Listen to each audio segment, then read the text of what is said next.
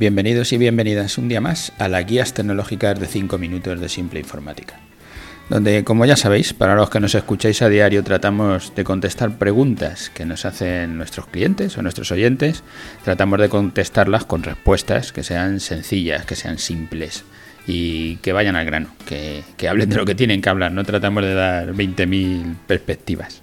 Otra vez simplemente proponemos algún tema, como, como es el de hoy. Lo primero de todo, os doy nuestro CTA, nuestra llamada a la acción, que es el, bueno, pues nada, que vayáis a nuestra página web, que veáis los servicios que tenemos y que si queréis nos pidáis una consultoría comercial, que es gratuita, de duración de una hora, y donde podemos hablar de todos estos temas, de todo lo que, de todo lo que hacemos en el podcast. Hoy nos encontramos en nuestro programa 364, que le hemos titulado Haz el blog de tu empresa y atrae clientes. En esta segunda etapa de los podcasts eh, dividí las categorías eh, de los temas que íbamos a hablar para tocar un poco todos los temas que hacemos. Desarrollo web, en consultoría, en transformación digital y en, y en marketing online. Hoy estamos con el tema del desarrollo web y por eso hablo de lo del blog. Hacer un blog lo que te va a hacer es generar contenido y es lo fundamental que tienes que hacer si quieres atraer visitas hasta tu página web. Eh, hablar de tu negocio para explicar cómo trabajas, para explicar quiénes son tus clientes. Hay una cosa que haces eh, todos los días cuando entra un cliente en tu tienda, en tu negocio, y le explicas quiénes somos, como en las páginas web, pues llevamos aquí tanto tiempo, pues lo que estás intentando es que el otro entienda que no empezaste ayer y que puede confiar en ti. Lo que estás intentando es generarle confianza. Haces el quiénes somos, como en la página web, le cuentas quiénes son tus clientes, trabajamos para este, trabajamos para el otro, hemos hecho esta obra, hemos hecho la otra, hemos hecho este presupuesto, hemos hecho lo que a lo que te dediques. Lo que le estás diciendo es quiénes son tus clientes, que es lo mismo que hacemos en la web. Y luego le cuentas de alguno de tus trabajos, de alguna de las cosas que hayas hecho, que se parezca a lo que él te está pidiendo, pues le suele, ah, pues mira, hicimos una cosa parecida, que la hicimos en tal sitio, que lo hicimos de tal manera, y le estás contando un poco cómo solucionarías lo que él te está pidiendo o cómo ya lo has solucionado otras veces. Eh, ¿Qué es lo que buscas? Generarle confianza, que vea que puedes hacer el trabajo que te pide, que vea que trabajas para gente que, tiene cierto nivel, ciertos clientes que son importantes, que son los que, eh, los que solemos sacar. Eso es lo mismo que estamos reproduciendo en la web, es lo mismo que estamos haciendo. Lo único que nos falta a la mayoría de la web es tener este blog.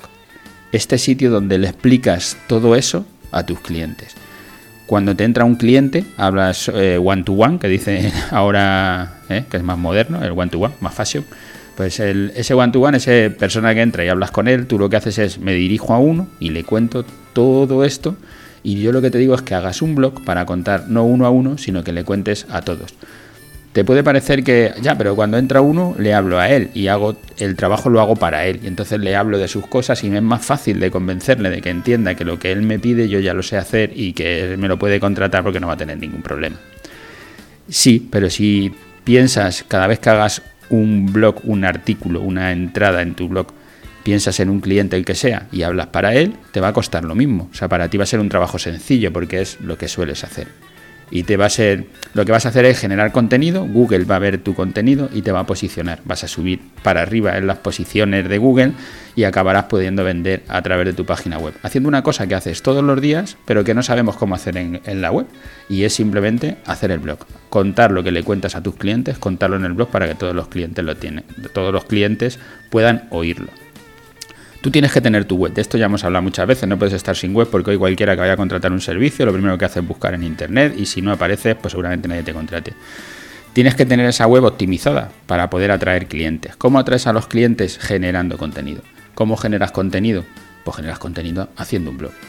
Y tienes que pensar que tienes que tener un presupuesto para poder atraer a tus clientes. Puedes hacer posicionamiento, pero te llevará un tiempo hacer ese blog. Tienes que preparar en tu presupuesto o, bien ese tiempo o bien el dinero que necesites para poder hacerlo, para generar ese blog, para que te ayuden o para lo que sea. Pero tienes que tener un blog.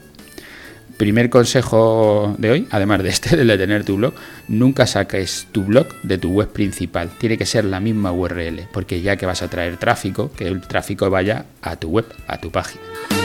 Tú puedes usar las redes sociales para darte a conocer y poner tus eh, en tu blog los podcasts que hagas, los podcasts o las entradas o lo que estés haciendo, pero el alcance orgánico, a dónde llegas cuando publicas algo en Facebook o en cualquiera de las redes sociales, cada vez es menor, es casi nulo.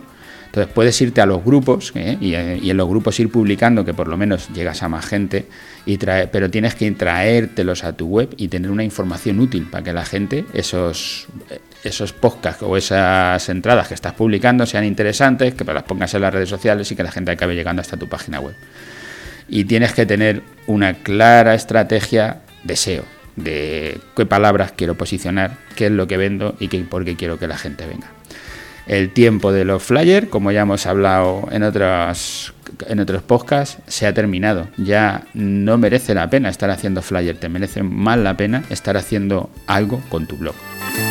El coste es mayor en dinero y en tiempo de los flyers y la mayor de la parte de las veces los resultados van a ser peores. Y es muy fácil medir el retorno de la inversión. Siempre tienes que medir el retorno de la inversión. Cuánto tiempo he echado y cuántos clientes obtengo cuánto me ha costado hacer todos estos flyers y cuántos clientes obtengo, cuánto me cuesta hacer mi blog y cuántos clientes obtengo.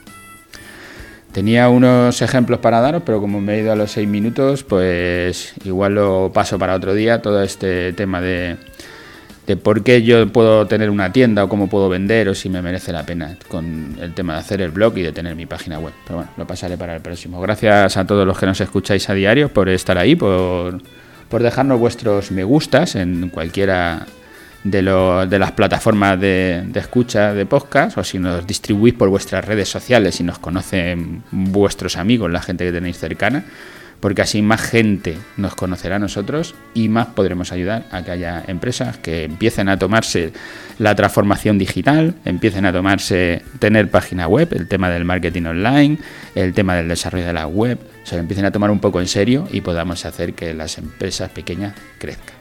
Gracias y hasta el próximo programa.